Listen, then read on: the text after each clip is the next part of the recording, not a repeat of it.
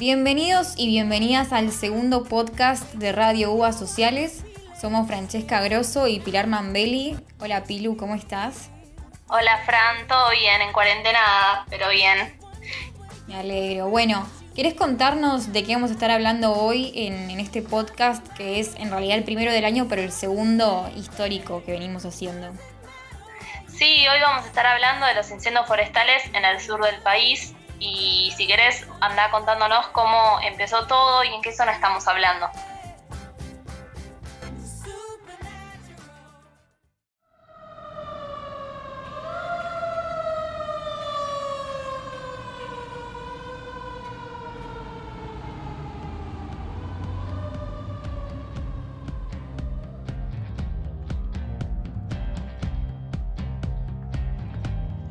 Bueno, el 9 de marzo, siete focos de incendio se detectaron en la comarca andina. La comarca andina del Palarero 42 es una microrregión que comparten las provincias de Río Negro y de Chubut, en donde se encuentran localidades como el Bolsón, del lado de Río Negro, y el Hoyo, Lago Pueblo, Epullen, Cholila y el Maitén del lado de la provincia de Chubut, entre otros parajes y localidades. El fuego, ayudado por el viento y las altas temperaturas, quemó en tan solo dos horas y media 8.000 hectáreas. Las llamas llegaron hasta la zona urbana y se lo llevaron absolutamente todo. Se vieron afectadas más de 300 casas, vehículos quedaron destrozados, decenas de animales perdieron la vida y gran porción de la flora y fauna del lugar no va a poder recuperarse.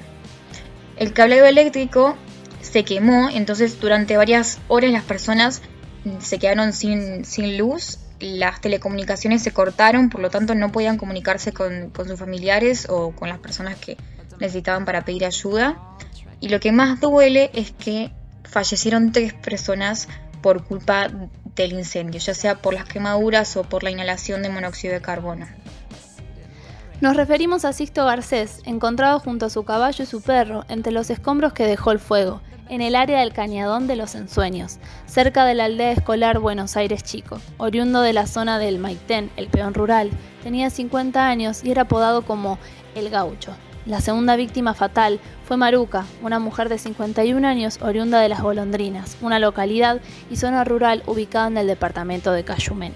Maruca tenía el 40% de su cuerpo quemado, así que fue trasladada al hospital de Bariloche, donde finalmente perdió la vida. La tercera víctima fue un poblador del Lago José Ruiz Rivero, de 68 años, quien se encontraba en observación en Buenos Aires por las graves heridas infligidas por el fuego. Tenía el 40% del cuerpo quemado. Falleció el 19 de marzo. Necesitamos ayuda, no tenemos luz, no tenemos transformadores, no tenemos cables. Ardió todo. Hay gente que perdió su casa, todo. Tengo vecinos que anoche durmieron en gimnasios, en escuelas. Ardió absolutamente todo. En cinco horas el fuego consumió todo. Sí, de hecho se requirieron más de 140 brigadistas del Servicio Nacional de Manejo del Fuego, tres helicópteros, tres aviones hidrantes, seis autobombas, todas las personas que ayudaron, todos los bomberos voluntarios que ayudaron para poder frenar las llamas que literalmente arrasaron con todo. Según un informe preliminar elaborado por especialistas de la Superintendencia de Bomberos y por la División de Siniestros de la Policía Federal, dos de los siete focos se iniciaron en un campo administrado por el INTA a partir de una falla en una línea eléctrica. Es decir, que según este informe, esos dos focos no habrían sido en principio causados intencionalmente, aunque no se confirmó si los transformadores ubicados en los postes sufrieron algún tipo de ataque o qué, qué, fue lo que los causó y tampoco se demostró cuál es la relación, si es que la hay, entre los distintos focos, que digamos, si bien no están tan lejos, están en una distancia que los considera como focos separados. Algunos hipotetizan de que quizás el fuego se extendió por la línea eléctrica porque hay varias líneas que atraviesan los bosques y así es como alcanzó los distintos puntos. No obstante, muchas autoridades nacionales y locales, incluido el ministro de Medio Ambiente de la Nación, Juan Cabandier, dieron a entender o aseguran que los incendios fueron intencionales. El panorama en el sur es complejo y la visita del presidente puso de relieve un problema multicausal que atraviesa la provincia de Chubut. Porque por un lado están los vecinos que se manifestaron en contra de las minerías, que buscan a través del gobernador Mariano Arcioni poder instalarse en la localidad, y por el otro están los trabajadores de la salud, de la educación y la administración pública, que repudian el ajuste brutal y la falta de pagos que están viviendo. Pero como si no fuera poco, el conflicto socioeconómico que está directamente relacionado con los incendios algunos deslizaron la idea de que el fuego había sido provocado por la comunidad mapuche, acusada también de tomar tierras en el sur. Referentes mapuches salieron al cruce y defendieron que no es su práctica quemar sus propias casas y bosques, y que resguardan el territorio milenariamente, que por eso luchan frente a la voracidad capitalista, frente a un Estado que no respeta su territorialidad y frente a canallas delincuentes disfrazados de representantes políticos que son parte del negocio.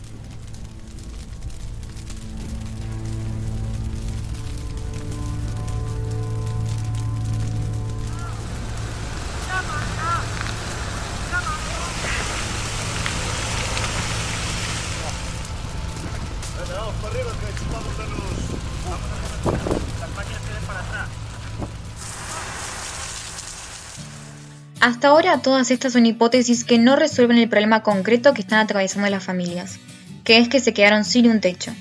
Este tipo de catástrofes se puede prevenir. Muchos locales señalaron que los bomberos y los brigadistas no daban abasto y no tenían las herramientas necesarias para poder combatir los incendios.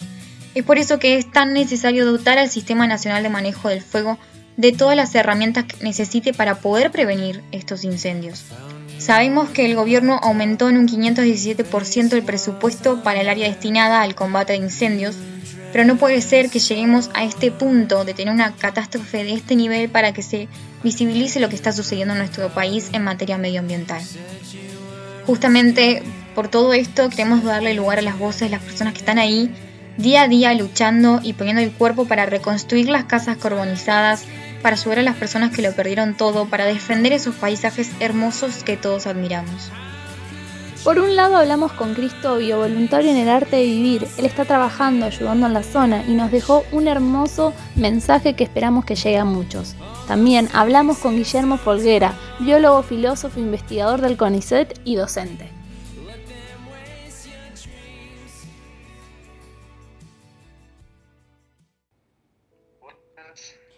Hola Cris, ¿cómo están? Muy bien, ¿vos? Todo bien, por suerte. En principio queríamos hablar de, los incendios que hubo ahora en el mes de marzo. Digamos, eh, cómo, está la zona, bueno, esto que nos estás comentando que todavía hay, focos de incendios, cómo van trabajando, qué necesitan. Cuando pasó lo de los incendios, eh, uno de los voluntarios, nosotros somos voluntarios de la ONG El Arte de Vivir y tenemos un programa que se dicta que se llama Alivio Post-Trauma o Trauma Relief. Es un curso que se da eh, en estas catástrofes naturales.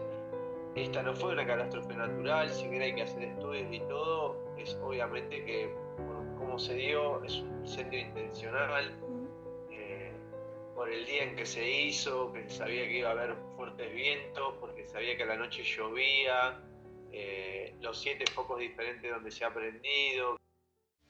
Mucha tristeza, todas las casas quemadas, yo me quedé sin nada, quedamos con lo opuesto, no, no tenemos nada, perdimos todo, años, años de trabajo, años de sacrificio, años, quedó mi vida ahí en mi casa, todo todo, perdí todo. No quedé con nada. Hay que llegar con un, con un tacto diferente siempre en cada una, pero por ejemplo, cuando uno llega al lugar, sabemos que el curso post-trauma no se puede dar a lo inmediato, por ejemplo, porque la gente está en estado de shock, porque está en un estado adrenalínico que también a ver qué hace. Saben que se le viene el invierno, que estamos ya ahora eh, dicen algunos que es como medio milagroso que estemos en abril y estos días y no, ya no esté la temporada de lluvia que empieza casi a la mitad de marzo. Como me preguntaba si esto era, era, beneficioso o no. Por un lado, para apagar el tema del fuego, el fuego cuando se largue las lluvias torrenciales, ahí se va a apagar literalmente los focos de incendio. Por otro lado, hay grupos brigadistas, todo, que siguen por distintos lugares apagando, porque como te digo, eh, a veces donde vamos a trabajar y sale un humo de abajo de la tierra y sigue, eso se está quemando. Y hay muchos lugares donde hay gente que, que se ha desmoronado la tierra y se ha quemado por partes del cuerpo porque se desmorona y abajo hay todas brasas. Sí, como que agradezco que dentro de todas las catástrofes que fui y estuve presente, si bien se han perdido cantidad de cosas porque duele muchísimo ver a la gente como perdió todo, el, eh, el agua puede arrasar con todo, el fuego arrasa con todo, no te deja ni un recuerdo, ni una foto, ni un palito en tu casa, nada. Pero a lo que es la pérdida humana, eh, gracias a Dios solamente, digo solamente porque hubo tres personas fallecidas, comparadas con otros lugares, es, un, es muy, muy baja. Entonces, gracias a, a que no hubo tanta pérdida de ese lado. Y bueno, al llegar al lugar nos dimos cuenta que, que, la problemática era que la gente se le venía el invierno y la lluvia y que necesitaba un techo. Y en el lugar nos cruzamos con un señor que estaba dando una mano y se llama Marcelo con su esposa Ana, que son eh, pobladores de acá, del lugar. Es constructor y momento le comentamos que íbamos a recibir esas donaciones, que a nosotros nos parecía que estaría bueno dar una mano a que puedan reconstruir sus casitas. Y dijo, ¿por qué no trabajamos en conjunto? Capaz que estaría bueno y yo creo que fue una frase muy linda de escuchar porque le dije a Mateo, es esto lo que necesitamos, hagamos un equipo y trabajemos en conjunto. Y empezamos con la construcción de estructuras de viviendas y, el techo, de dejar un techo digno. Hemos trabajado con la materia prima que eran los pinos que se habían quemado y vinieron unos amigos de San Martín de los Andes, más gente que, se, que también vino de otros lugares. Hicimos una casita con dos niveles. Los chicos mientras cortaban los árboles abajo y después los subían en un lugar muy empinado, con uno de cada lado, con un palo en el medio, trayendo el tronco gigante que era como pareciendo a la edad de piedra, porque no hay máquinas, no hay cosas. Mientras tanto nosotros esperábamos ahí para haciendo la base, clavando el entrepiso, haciendo un montón de cosas. Otras chicas pelaban con un machete la parte quemada de los troncos para que no quedara todo eso quemado en la parte de adentro. Y bueno, y en el primer día nos quedó para hacer toda la estructura, hicimos toda la estructura con el entrepiso. El segundo día hicimos eh, todo lo que era la parte del machimbrado, se le pone una, un aislante y toda la parte de madera que llevaría después el armazón para poder techar y ya dos días hicimos todo eso de poder dejarle ya las chapas puestas. Y bueno, fue con mucho amor, con muchas ganas, eh, sorprendidos todos al poner el último clavito, nos mirábamos y se nos caían las lágrimas, decir como qué bueno trabajar en equipo y poder haber generado eso, ¿no? Que lo mirás y es el día de hoy que por ahí cuando hasta amigos me cargan y dicen, no, en dos días es imposible, y yo les digo, para mí también, y, lo hicieron. sin creerlo, pero sucedió por ejemplo, es una mamá de tres nenas viviendo sola, de tres nenitas chiquititas, y que a, una de las más grandecitas, que creo que tiene 11 años, se llama Sofi. Sí. Le diga, Sofi, ¿te gusta la casa? ¿Estás contenta? me dice, sí, es hermosa, pero lo que más me gusta es que vamos a tener por fin un baño adentro.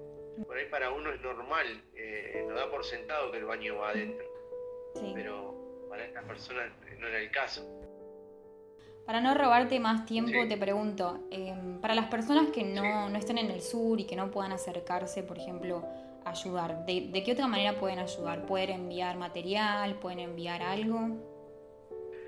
Y me gustaría contar esto de decir que, cuando uno dona eh, y te que donar, donar no es dar lo que a vos ya no te hace falta. Mm, la mayoría de, te podría decir que más de la mitad de la ropa que llega, a mí me da vergüenza poder dárselo a una persona aunque sea en vez de donar cinco cosas que no te sirven, doná una sola y aunque te duela, pero sabes que vas a hacer feliz a alguien.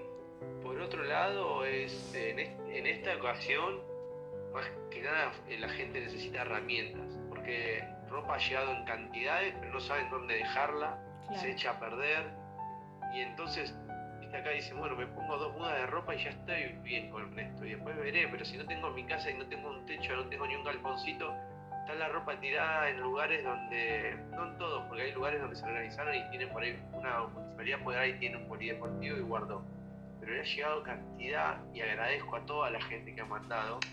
Pero si me preguntas como recién puntualmente, te diría que lo que se necesitan son herramientas o más que nada todo lo que serían cosas para la construcción. Claro. Eh, nosotros estamos haciendo, llevamos con la séptima vivienda y por ahí lo que se necesitan son placas de OCB o por ahí mismo dinero, aunque sea un pesito, pero sabes que eso se dona alguna cuenta y que eso después te podemos mostrar lo que se está haciendo. Yo subo los posteos de las cosas que vamos haciendo para que, no para mostrar lo que hicimos nosotros, sino para que vean también la, que, la gente que donó a dónde fue destinada. Hay gente que no se involucra porque dice, no, yo no tengo estabilidad para hacer esto, para lo otro. Estoy hablando de hacer techo o casa y nunca me imaginé, en realidad. Yo tendría que estar en Brasil pasando las vacaciones y, y como se dio, se dio esto y estoy acá de hecho, cuando le mando fotos a mi familia, me dicen, yo no puedo creer que vos, seas parte y que hayas hecho ese techo, por ejemplo, o este Digo, yo tampoco, pero hablando de, tomar responsabilidad, esto es, nosotros decimos de tomar responsabilidad es responder con habilidad. Y muchas veces creemos que no, eso no se puede hacer porque no lo sabemos. Entonces nos ponemos un techo, cuando en realidad eh, somos descapotables. Cuando uno se pone a merced de decir, bueno, estoy para ver en qué puedo ayudar y te lanzás, vas aprendiendo. Si nos fijamos como la mayoría de las cosas nos quejamos por las que no tomamos responsabilidad. Entonces, para compartir es la alegría se incrementa el compartir y compartimos para inspirar.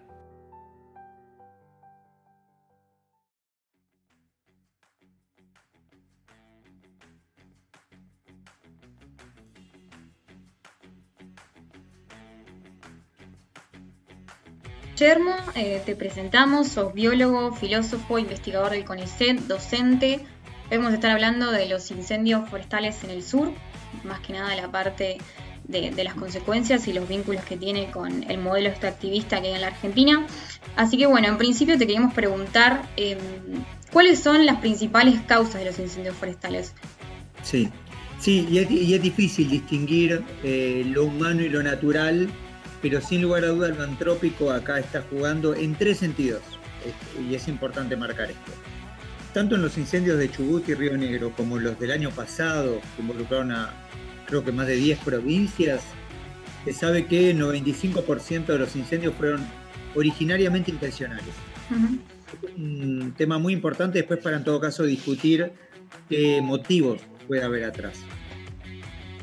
Em, Junto con esta intencionalidad inicial, es importante marcar que el nivel de degradación de los, de los territorios, de los ecosistemas, hace que generados estos incendios rápidamente se propaguen.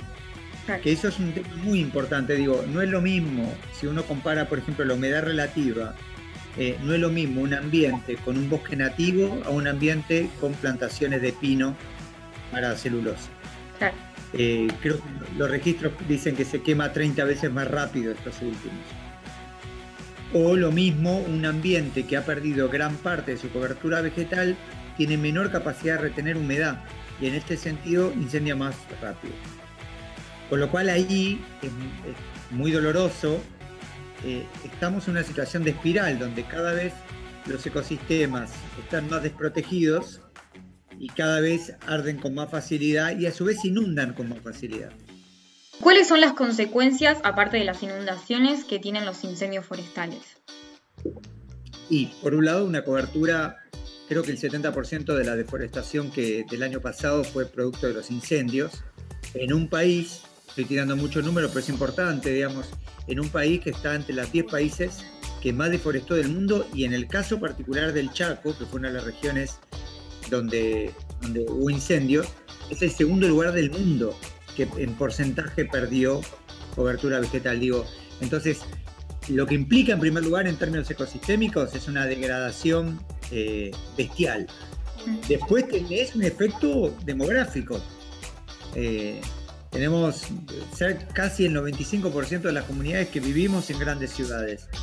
Eso no es simplemente por una tendencia global. Digo, en el caso de Argentina, evidentemente es un factor muy importante que tiende a empujar a las comunidades, eh, a, las grandes ciudades. Entonces, tenemos una combinación de efectos de degradación ambiental y de efectos en pérdida en la calidad de vida que se está volviendo una, una situación, se ha vuelto una situación muy seria de nuestro país. Sí.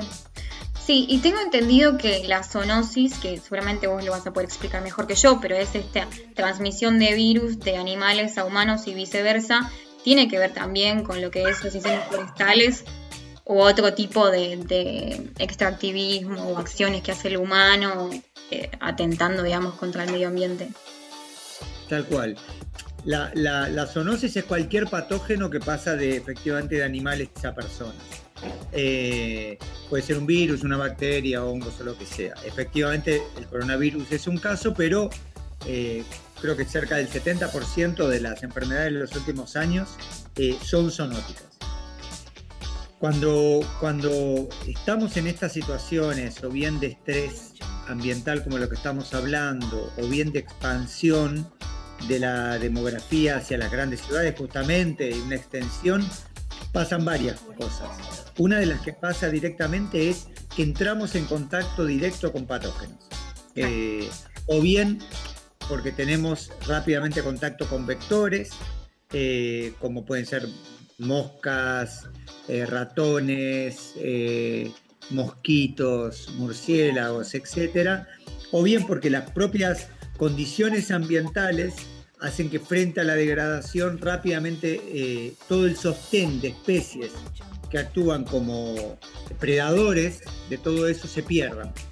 Eh, que de hecho son los primeros que se pierden, los predadores, por ejemplo, los roedores. Entonces, como sea, tu pregunta es absolutamente oportuna, entramos rápidamente en contacto y cuanto más degradado está el ambiente, más posibilidades tenemos que enfermedades como las que estamos sufriendo eh, se multipliquen. Por otro lado, te quería preguntar si bien no se pudo determinar, como vos decías hoy, quiénes fueron los responsables de estos incendios en particular, se sabe que muchos de ellos están relacionados con la megaminería, con el lobby de, alquiler de, y instalación de, edificios. Em, sé que vos trabajás mucho con esto. ¿Qué, ¿Qué, nos puedes contar en general? Mira, es difícil, hubo tantos incendios en tantas provincias que posiblemente las causas llega a buscarlas por varios lados. En el caso de los incendios vinculados con el Paraná y compañía, aparentemente tiene que ver con una extensión de la, barrera agrícola y en general de la sojización, pero de otros cultivos también, y un intento por mover el ganado a determinadas zonas como las islas, en la zona de Entre Ríos, etc pero definitivamente está vinculado al modelo de los agronegocios y al, negocio pecuario. En el caso de Córdoba, la información que por lo menos a mí me pasaron, habrá que verificarla, es que hay fuertes negocios inmobiliarios. Eh, y en el caso del sur escuché cosas parecidas. También escuché algunas hipótesis vinculadas con la mega minería. En el caso de Chubut, eh, que habrá que verificarlo. En todos los casos está vinculado con un modelo bien productivo bien demográfico, que son dos caras de la misma moneda. Tenemos que entender que hoy por hoy, tanto los extractivismos eh, de la megaminería, de los agronegocios, como la forma de construcción demográfica, que es eh, ciudades cada vez más grandes, más degradadas, con multiplicación de habitantes, estamos hablando en, términos generales de un mismo modelo de país eh, que hay que evidentemente poner en discusión. Sí. Yo, con la cuestión punitiva tengo dudas. Tengo dudas. Eh, yo creo que acá no hay responsables por motivos políticos. Eh, yo igual estoy muy cerca de un montón de abogados y abogadas ambientalistas de primer nivel, eh, Valeria Berro, Rafael Colombo, Marco Filar, de Viale, que posiblemente te den sus visiones respecto a si la parte legal necesita ser modificada o no. Mi visión en general no va por lo legal, simplemente porque es un dominio que tiene una, autonomía. Y me pregunto en términos políticos hasta qué punto el Estado no está fogoneando también este tipo de prácticas, eh, premiando de alguna manera, por ejemplo, que los territorios que son degradados posteriormente no tienen mayor control en en qué destino se les va a usar. Entonces digo, hay un montón de causas ahí, eh, sin con esto estoy diciendo que no haya que también modificar la parte legal, pero creo que hay motivos políticos muy claros que llevan a que, lejos de querer frenarse, se está fogoneando desde las propias políticas públicas, que es lo que más me preocupa. ¿no? ¿Vos crees que, se puede pasar otro modelo? ¿Cuáles serían los caminos posibles para pasar un modelo alternativo y no el que tenemos hoy actualmente. Yo creo que tenemos que pasar a otro modelo.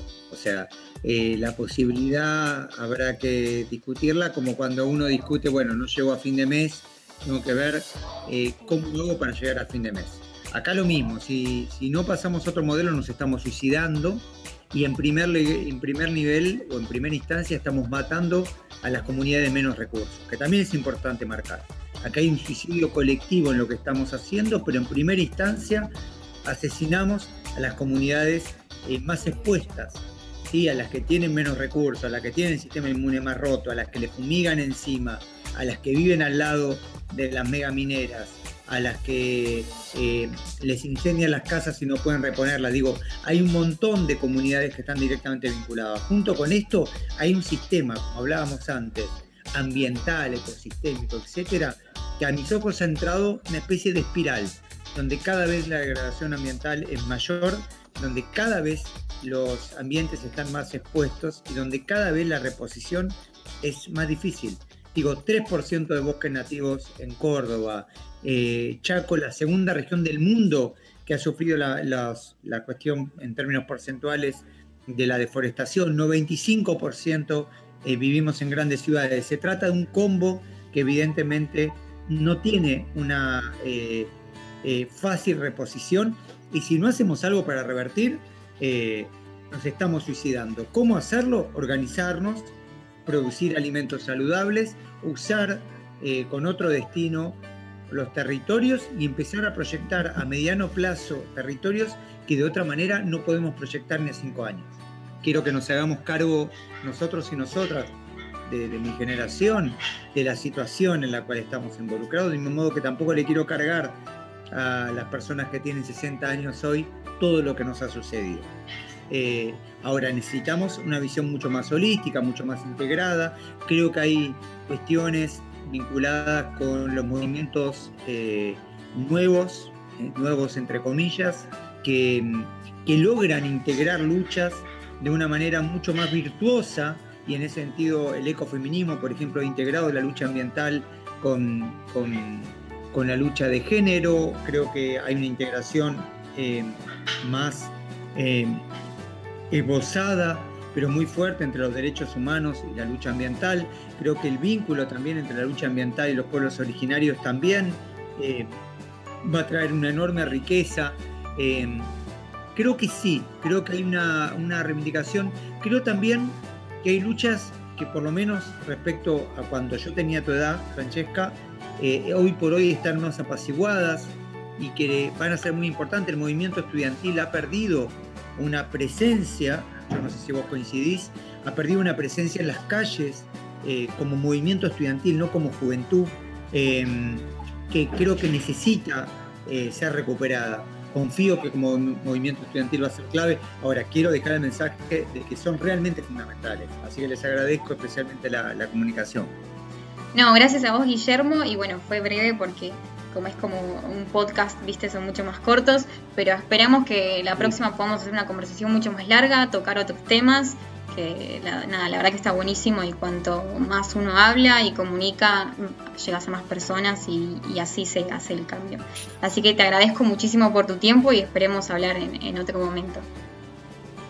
Dale, Francesca, un placer, un enorme abrazo.